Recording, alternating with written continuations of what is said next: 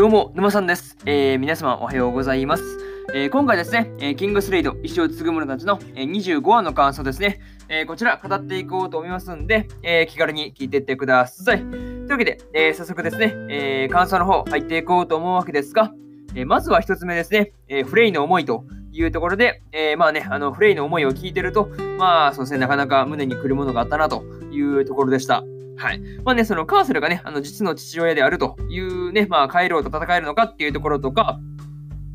まあね、あの政権側から力をね、まあ力が奪われるというところとかですね、まあいろいろとね、その胸の内に、まあ、抱えていたものをですね、まあカーセルに対して、まあ言っていたわけですね。うん。まあ、でも、そのフレイと話している時のそのね、あのー、そのカーセルのあの様子を見ていると、えー、なんとなくね、その大丈夫そうな感じがあるなという風なところだったんで、まあね、個人的にはね、すごい、なんか、うんその大丈夫だなというふうにね、まあ信じたいところでありますね。うん。まあ大丈夫だと信じたいところですからね。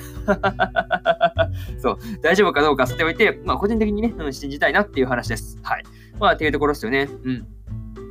えー、それとですね、えー、クレオがね、その2人ともその他人のね、えー、ことばかり考えてるというふうなね、えことを言ってたんですが、まあね、うん、言われてみれば確かにね、あの、フレイもカーセルも、あの、自分以上に、え他人のことを考えているという感じがありますからね。うんまあ、ここはね、そのクレオの話を聞いていて、あのめっちゃうなずいたなっていう場面でした。はい。まあ、確かにそうなんですよね。うん、この2人確かにそうだなというふうに思わされるところだったという感じで、えー、まずは1つ目の感想である、えー、フレイの思いというところを終わっておきます。はい。で、えー、次が2つ目ですね、え仲間の敵討ちというところで、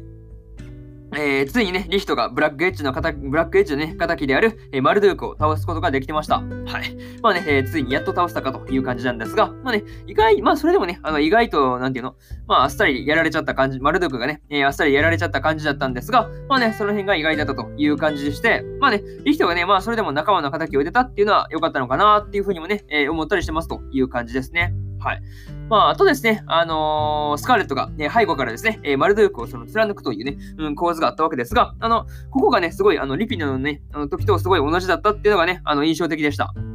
まあでもね、あの、リヒトの一言ですぐにあのスカーレットがね、離脱したっていうところで、えー、スカーレットが、えー、死なずに済んだわけですが、まあ、ここはね、うん、ここはまあそうですね、スカーレットもしてなくて、まあすごい一安心でしたというところでした。はい。まあこれでね、そう、スカーレットも同じ目にやってたらなかなかやばかったですからね。うん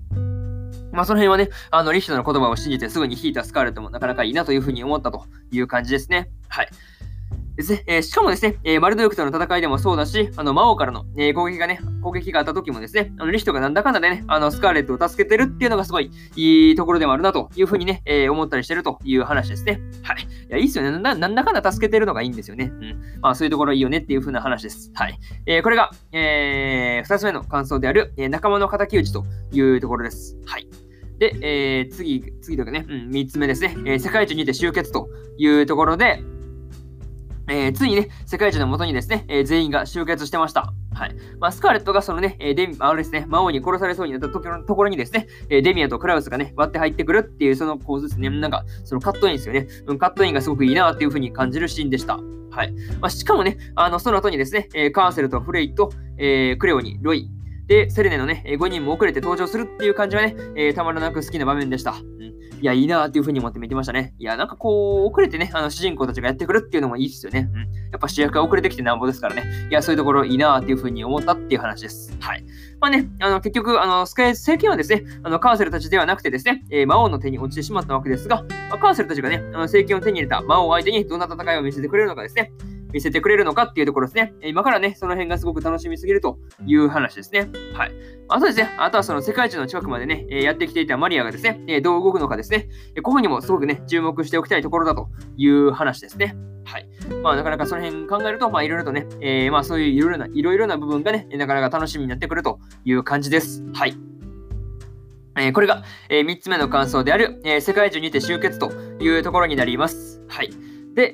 えー、最後にというパートに入っていくんですが、えー、今回はですね、えー、無事にリヒトがですね、えー、リピネリピネたちのね、え敵であるマルドゥークを撃破することができました。はい。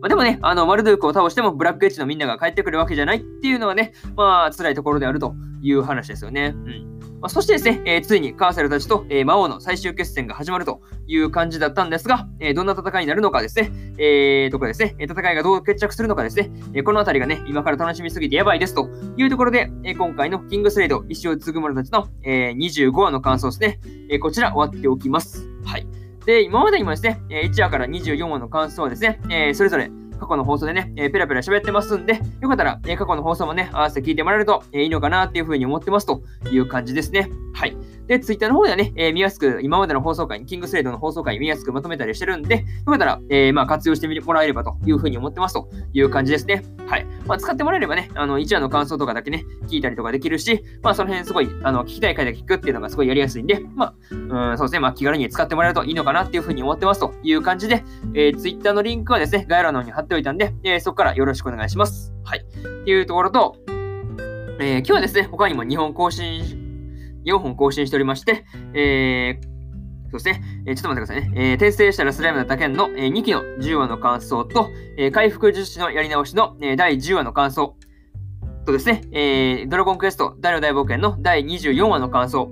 えー、そしてですね、えー、無職転生、いつか行ったら本気出すの10話の感想ですね。えー、この4本ね、ワン、この4本更新してますんで、あの、すでにアニメの本編見たよーって方いらっしゃったらですね、えこちらの感想、絶対楽しめると思いますんで、えよかったら聞いてみてください。っていうところと、えー、明日はですね、えー、3本更新します。はい。明日は、えー、雲ですが何かの第11話の感想と、えー、アイドリープライドの、えー、第11話の感想、えー、そしてですね、えー、バックアローの第11話の感想ですね。えー、この3本、えー、更新しますんで、よかったら、えー、そうですね、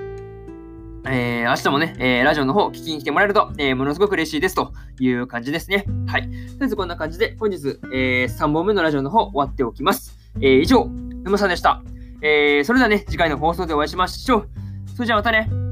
バイバイ。